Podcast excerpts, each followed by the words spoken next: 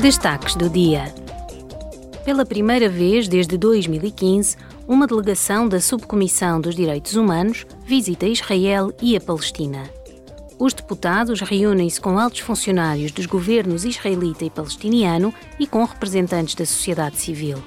Realizarão também debates com as autoridades locais, com os residentes e com organizações nacionais e internacionais. A visita terminará amanhã. Ontem foi o Dia Mundial dos Refugiados. O tema deste ano é Esperança longe de casa. Segundo estimativas da Organização das Nações Unidas, em 2023, mais de 117 milhões de pessoas serão deslocadas à força ou apátridas no mundo.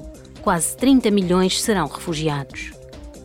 Muitas das pessoas deslocadas no mundo procuram proteção na União Europeia.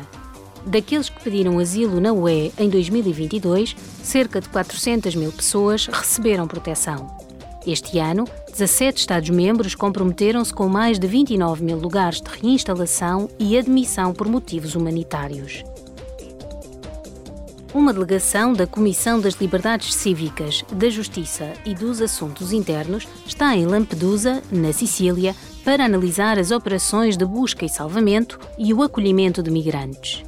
Os deputados reunir-se-ão com representantes das autoridades italianas competentes, da Frontex e de organizações não governamentais. Visitarão ainda o centro de acolhimento da ilha.